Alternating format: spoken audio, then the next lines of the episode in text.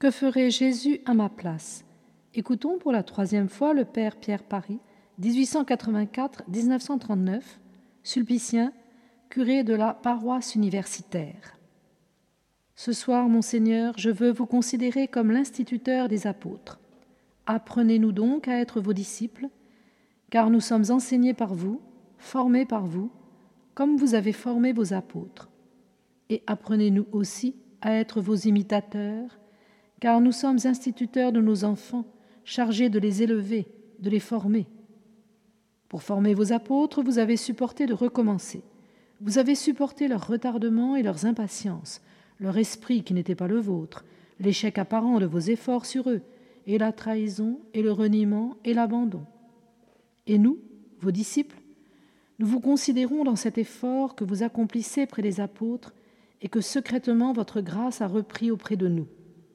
Nous pouvons nous accuser des mêmes défauts que les apôtres et vous remercier d'avoir porté notre intelligence, nos retardements, nos lenteurs, nos demi-reniements, nos abandons. Disciples qui demandons à notre Maître tant de patience éducatrice, nous apprenons par là même à ne pas nous irriter du long hiver des âmes. Ô Jésus vivant en Marie, venez et vivez en vos serviteurs en l'esprit de votre sainteté.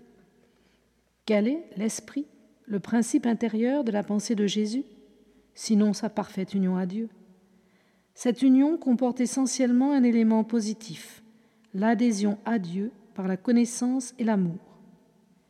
Elle suppose cependant comme une sorte d'élément négatif, de condition sine qua non, le sacrifice de ce qui l'empêcherait, lui ferait obstacle, autrement dit, le détachement.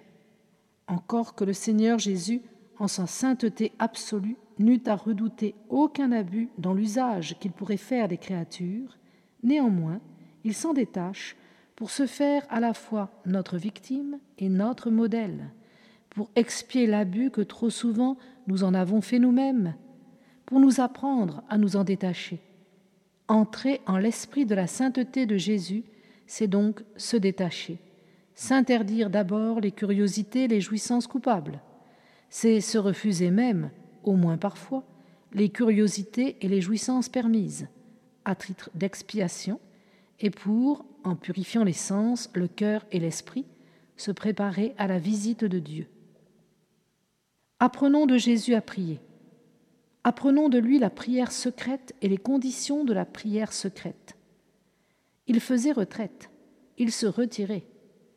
Apprenons de lui l'orientation de la prière. Demande de l'avènement du royaume des cieux, qu'il nous enseigne les prières où l'on ne s'occupe plus de soi, mais seulement de bénir Dieu, de se remettre, de s'abandonner.